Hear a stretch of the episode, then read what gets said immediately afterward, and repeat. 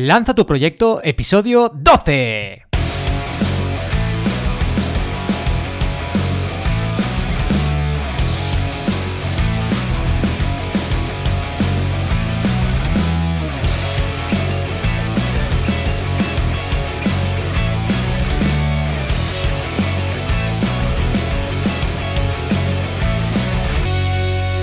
Bienvenidos y bienvenidas a Lanza tu proyecto, el podcast donde aprendemos todo lo necesario para lanzar nuestros proyectos, desde herramientas de marketing a diferentes estrategias de negocio. En este episodio hablamos de cómo lanzar un proyecto en Kickstarter, un tema que me toca bien de cerca al haber ya lanzado más de 370 proyectos por crowdfunding y más de 100 de ellos en Kickstarter. Si no sabéis qué es Kickstarter, quedaos. En este episodio vais a descubrir lo tremendamente útil que es esta plataforma para lanzar y validar un proyecto. Pero si sabéis lo que es Kickstarter, quedaos también, ya que en este episodio también vamos a destacar consejos muy avanzados para el buen uso de esta plataforma. Una plataforma en la que, por cierto, ya se han lanzado más de 600.000 proyectos y recaudado más de 7.000 millones de dólares. Casi nada. Abróchense los cinturones que empezamos. Bien, vamos a hacer un poquito de eh, regreso al futuro, ¿de acuerdo? Y os voy a explicar que descubrí eh, Kickstarter en el año 2010 cuando el crowdfunding era algo tan novedoso que casi nadie sabía lo que era. No hay que olvidar que Kickstarter nació como plataforma en el año 2009, tan solo unos meses antes de que yo la descubriese, y me quedé realmente os lo digo, fascinado con la plataforma. Allí se encontraban proyectos tan diversos como interesantes. Discos de música, complementos de moda, impresoras 3D, juegos de mesa. Por aquel entonces ya se veía el potencial de la plataforma, aunque no todo era tan maravilloso como parecía. En aquel lejano 2010, uno pensaba que en Kickstarter se publicaban los proyectos y se financiaban mágicamente. Pero nada más lejos de la realidad crowdfunders, queridos y queridas crowdfunders. Pronto, eh, analizando la plataforma, descubrimos cómo funcionaba realmente el crowdfunding, ese sistema de financiación en el que se basa Kickstarter. El sistema funciona de la siguiente forma, os lo cuento. Uno fija un objetivo de recaudación para financiar cierto proyecto y crea recompensas que se entregan a cambio de las contribuciones que hacen las personas interesadas en financiar el proyecto. Y si se alcanza el objetivo mencionado, se adquiere el compromiso de producir y entregar las recompensas para las personas que han financiado el proyecto. El sistema todo nada, mm, lo cual em, vamos a ver un poquito lo que significa, eh, sería que solo se recibe el dinero contribuido por las personas si se alcanza o supera el objetivo de recaudación que hemos dicho que se tenía que fijar. Asimismo, solo se adquiere el compromiso de producir y entregar las recompensas si se alcanza o supera dicho objetivo. Es decir, este sistema todo nada, ¿de acuerdo? Es un sistema que realmente solo te permite recaudar si se alcanza el objetivo que tú mismo has fijado. Y asimismo, debes entregar esas recompensas si y solo si se alcanza o supera dicho objetivo. Hasta aquí todo parece sencillo, a la par que innovador, pero hay un problema. El problema es que Kickstarter no es una plataforma de financiación.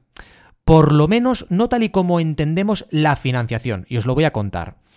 Cuando uno piensa en financiar un proyecto, le vienen a la mente palabras como crédito, préstamo, inversores y similares. Bien, en Kickstarter uno no logra créditos, préstamos o el apoyo de inversores. De hecho, en Wikipedia se define financiación como el acto de dotar de dinero y de crédito a una empresa, organización o individuo. Es decir, como la contribución del dinero que se requiere para comenzar o concretar un proyecto, negocio o actividad. También se deja claro que generalmente la manera más común de obtener la financiación es a través de préstamos o créditos. ¿El crowdfunding que uno hace en Kickstarter tiene algo que ver con todo esto que acabamos de decir? Pues no, para nada. Pero traducimos la palabra crowdfunding como financiación colectiva y nos quedamos tan anchos, ¿de acuerdo? Y ahí está parte del problema. En mi experiencia, y ya son 12 años en el momento de grabar esta voz que estáis escuchando en esto del crowdfunding, eh, el crowdfunding que se realiza en Kickstarter, llamado crowdfunding de recompensa, tiene mucho más que ver con el marketing, la validación y la venta de un nuevo producto o servicio para lanzarlo al mercado. Podéis encontrar información sobre crowdfunding de recompensa, los tipos de crowdfunding en banaco.com con v2cs, que es mi web. Y si revisáis las notas de este programa que encontraréis en el apartado de podcast, en el episodio correspondiente que es el 12, pues podréis ver toda la información que os voy comentando y los enlaces correspondientes, ¿de acuerdo? Así que atentos y atentas a banaco.com.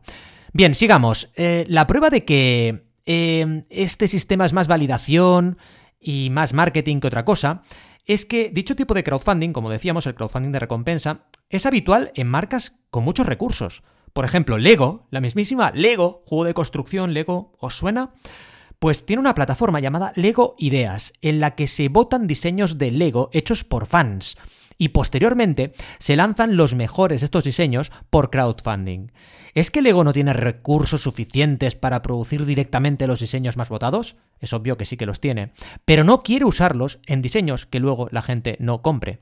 La diferencia entre votar un diseño de Lego que nos gusta y comprar ese diseño es abismal pero muy abismal, ¿eh? Igual de abismal que la diferencia entre seguir a un creador de contenido y pagar por su contenido. Dependiendo de la estrategia de contenido y del público al que se dirija el mismo, puede variar mucho esta conversión de seguidores a clientes, ¿de acuerdo? Pero como os imaginaréis, la conversión no suele ser demasiado elevada nunca. El caso es que Lego usa el crowdfunding para discernir si las votaciones de un diseño en Lego Ideas son verdaderamente un indicador del potencial de venta de dicho diseño. Es decir, hasta que la gente no tiene que pagar para comprar anticipadamente un producto o servicio, no podemos decir que tengamos un negocio bueno entre manos. Y aquí está la clave, queridos y queridas crowdfunders. Y Lego es solo un ejemplo de lo que significa usar el crowdfunding de recompensa como validación de un producto o servicio. En Kickstarter cada mes tenemos miles de proyectos que lo hacen. Y si hablamos de marcas, podemos hablar no únicamente de Lego, también podemos hablar de Mattel, Xiaomi, Segway, Hasbro, entre muchas otras. Pero volvamos a Kickstarter. En sus inicios, la plataforma empezó para dar cabida a proyectos artísticos y culturales, pero eso cambió rápidamente. Y a partir del año 2012, ese uso de Kickstarter como herramienta para validar proyectos empezó a hacerse muy popular. Y parte de la culpa de dicha popularidad la tiene la campaña del reloj inteligente Pebble.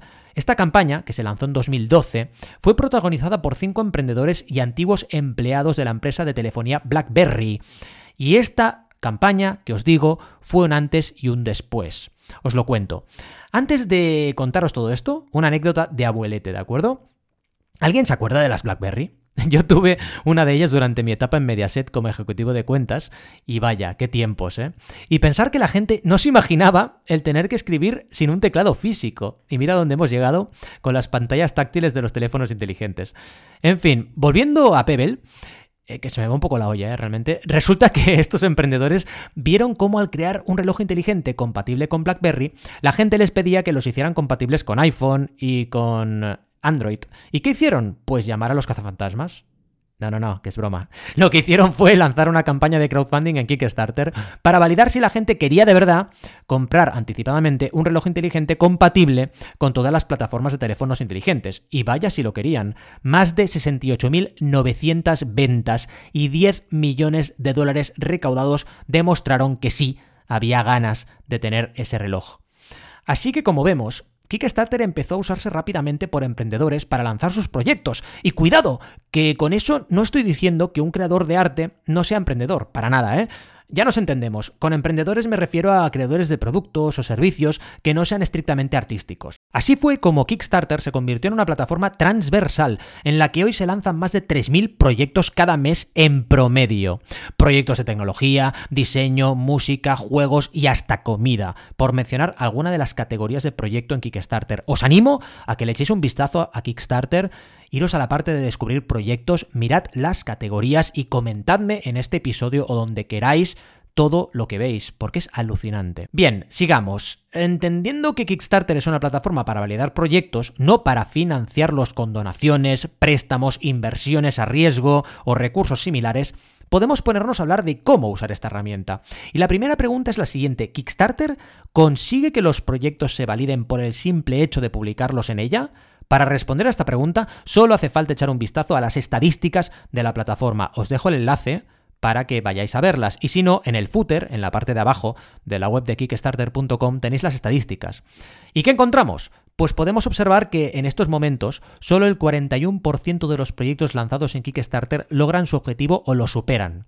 Es decir, que un 59% de los proyectos no logran recaudar nada. Acordaos el sistema todo nada que hemos explicado, ¿de acuerdo?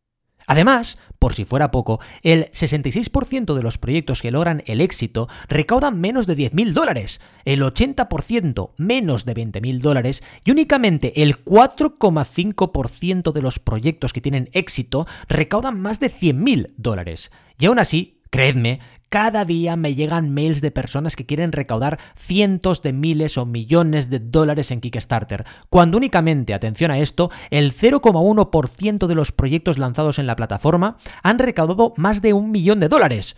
Ya sé que todos nos sentimos especiales, pero hay que tener los pies en el suelo.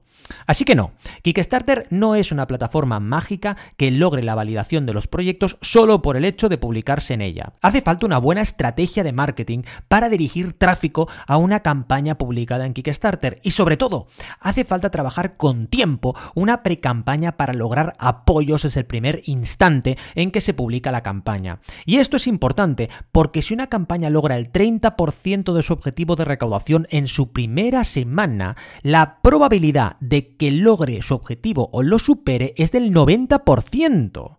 Esta es una regla de oro del crowdfunding, de las 20 que publiqué en su día y sigo usando en mis consultorías con clientes. Si queréis información de ello, ya sabéis, banaco.com o podéis consultar las notas de este episodio en banaco.com barra podcast. Ay, prepararse para lanzar una buena campaña de Kickstarter es fundamental. Y este podcast podría durar horas para hablar de todo lo necesario. Así que si hay algún tema en especial que os interesa, no dudéis en decírmelo en los comentarios del episodio publicado en banaco.com o en las principales plataformas como Google Podcast, Spotify, por supuesto, Apple Podcast, etcétera, Evox, etcétera. Hablaremos de todo lo que queráis que hablemos en este podcast que es tan vuestro como mío. Pero sigamos apuntando algunas claves básicas, sin extendernos demasiado, pero marcando lo principal. Una campaña en Kickstarter debe realizarse sobre un proyecto, no sobre una idea. Esto es importante, ¿eh? Esto significa que hace falta un prototipo del producto, servicio o experiencia que quiera validarse. De hecho, Kickstarter no suele aceptar proyectos sin prototipo. Sí, para publicar en Kickstarter primero hay que recibir la aprobación de la plataforma. Es un proceso rápido si se ha diseñado bien la campaña y a eso vamos, a explicar brevemente qué importa para un buen diseño de campaña en Kickstarter. En primer lugar, como hemos dicho, hace falta un prototipo. Hablemos, por ejemplo, de un producto como un reloj, un servicio como unas consultorías, una experiencia como una obra de teatro, y habrá que mostrar ese bien en cuestión, ¿de acuerdo? Si es un producto, haremos vídeos presentándoselo al público potencial. Si es un servicio, explicaremos cómo hemos probado el servicio con unos primeros clientes. Y si es una experiencia, demostraremos cómo se ha puesto a prueba con un primer público. El primer elemento de diseño de campaña, que suelo trabajar con mis clientes que van a usar Kickstarter, es el texto o la descripción de la campaña. El título del proyecto, un subtítulo que explique en qué consiste lo que ofrecemos y una descripción clara del proyecto, con apartados que incluyen una propuesta de valor, lo que ofrecemos y que soluciona, una descripción detallada del producto, el servicio o la experiencia, un apartado explicando cómo van a usarse los fondos recaudados, otro explicando las recompensas del proyecto, inclusive apartados dedicados al equipo que hay detrás del proyecto entre otros apartados descriptivos del proyecto y la campaña de Kickstarter. Luego, hacen falta materiales para comunicar el proyecto. Un vídeo en el que expliquemos por qué hacemos una campaña de lanzamiento y validación en Kickstarter.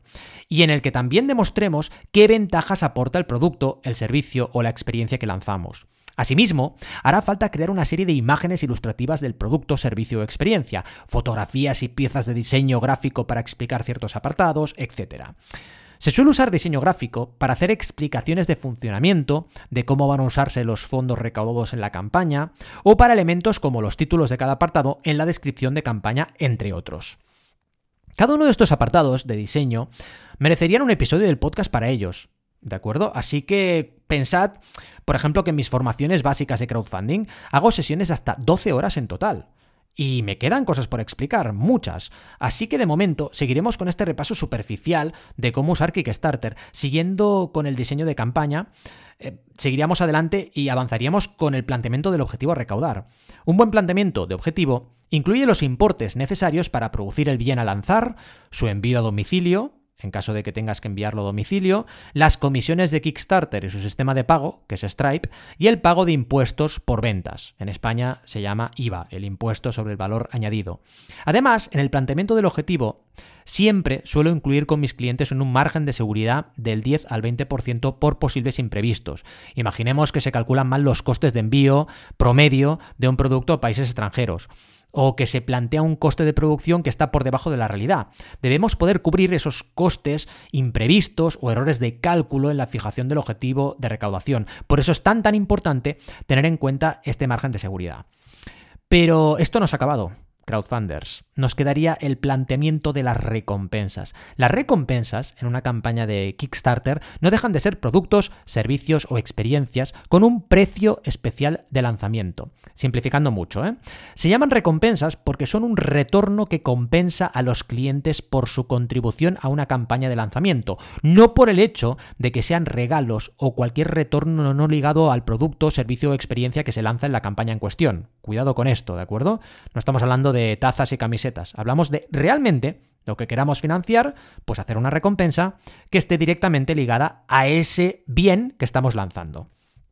Sobre la estrategia de precio para recompensas, de nuevo, hay mucho que contar. Pero básicamente, y a modo resumen, un lanzamiento en Kickstarter debe ofrecer niveles de precio diferentes para un mismo retorno. Por ejemplo, y esta solo es una alternativa de muchas, ofreciendo un descuento del 30% para las primeras 100 personas que compren un producto en su lanzamiento. Luego, un descuento menor, del 20%, para otras 100 personas.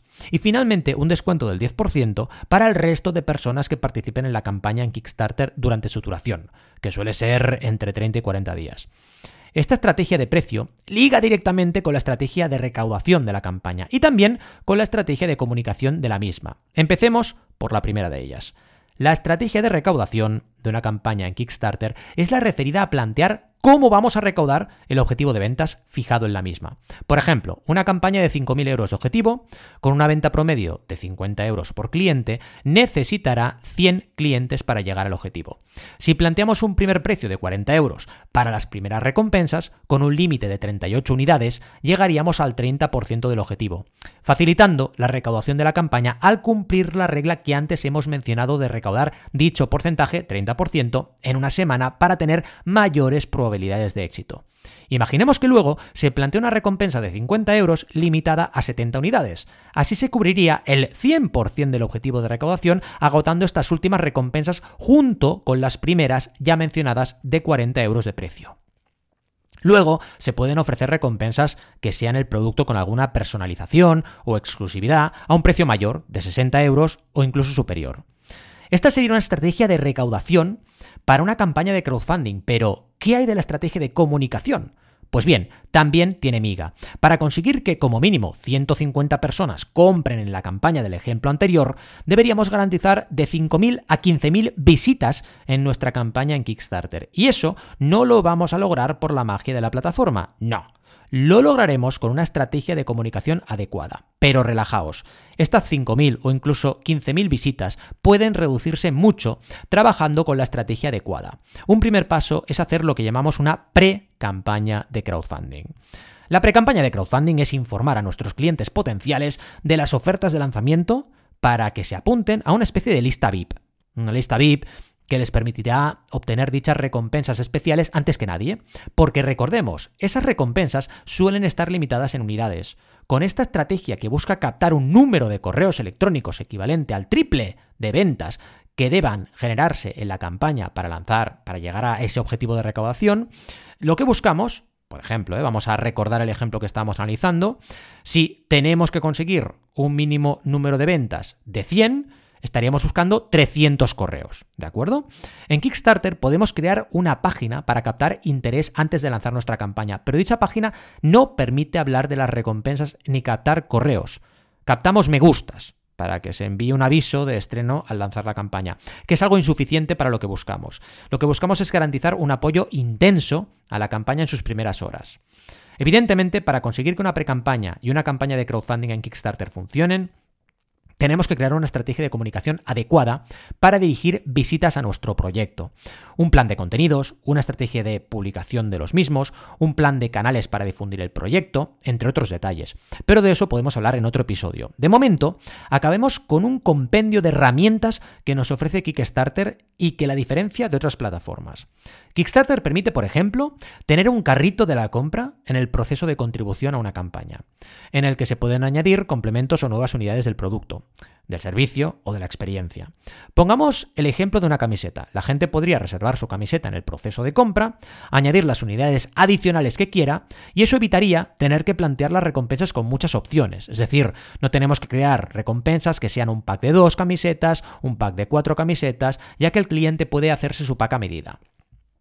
Ahora recordemos que también permite crear esa página de pre-campaña simple como hemos comentado hace un rato, que posibilita que los clientes potenciales le den a un botón de notificación, una especie de me gusta, y reciban un mensaje al estrenarse la campaña. El problema, como os decía, es que esa página solo permite enseñar una imagen del proyecto, una breve descripción y nada más. No se puede publicar el vídeo de la campaña, ni los precios de las recompensas, ni tampoco en qué consisten las mismas, de forma que es una página insuficiente para filtrar bien a la audiencia y a su interés. Sobre todo queremos esos correos para luego hacer un email marketing, pero de eso podríamos hablar más adelante. Lo que os quiero trasladar es que es mejor hacer una página landing page aparte. Kickstarter ofrece también la opción, muy interesante por cierto, de poder cambiar una recompensa por otra, mientras la campaña está activa. Esto permite que una persona pueda cambiar su contribución o la opción de recompensa que ha escogido, dando mucha flexibilidad a los creadores de una campaña para, por ejemplo, crear una nueva recompensa en medio del transcurso de una campaña. Imaginemos, yo que sé, que una campaña plantea que al llegar a cierto volumen de ventas se desbloquea una edición especial de un producto a un precio mayor. Pues Kickstarter permitiría que la gente cambiase su antigua recompensa por esta nueva y aumentase así el importe recaudado por la campaña. Para acabar, un repaso simple por las principales herramientas de Kickstarter para asociar una campaña, por ejemplo, con Google Analytics y el pixel de Meta, que de ese modo nos permite hacer un seguimiento de las visitas que llegan a una campaña, las fuentes de tráfico de las mismas, o incluso mejorar el desarrollo de acciones publicitarias en Facebook o Instagram para promocionar la campaña de Kickstarter. Cuidado con esto porque es importante tenerlo en cuenta. Es posible que sintáis, y es normal, crowdfunders, que todavía hay mucho que profundizar en esta materia. Era un primer episodio hablando de Kickstarter, pero podríamos estar muchos episodios hablando de esta plataforma. Y si os queda cualquier duda, realmente hay algún tema que queréis que profundicemos, todo lo que sea, por favor, dejádmelo en los comentarios del episodio y así vamos a profundizar en los temas que os interesen, que al final este podcast es vuestro podcast. Mil gracias.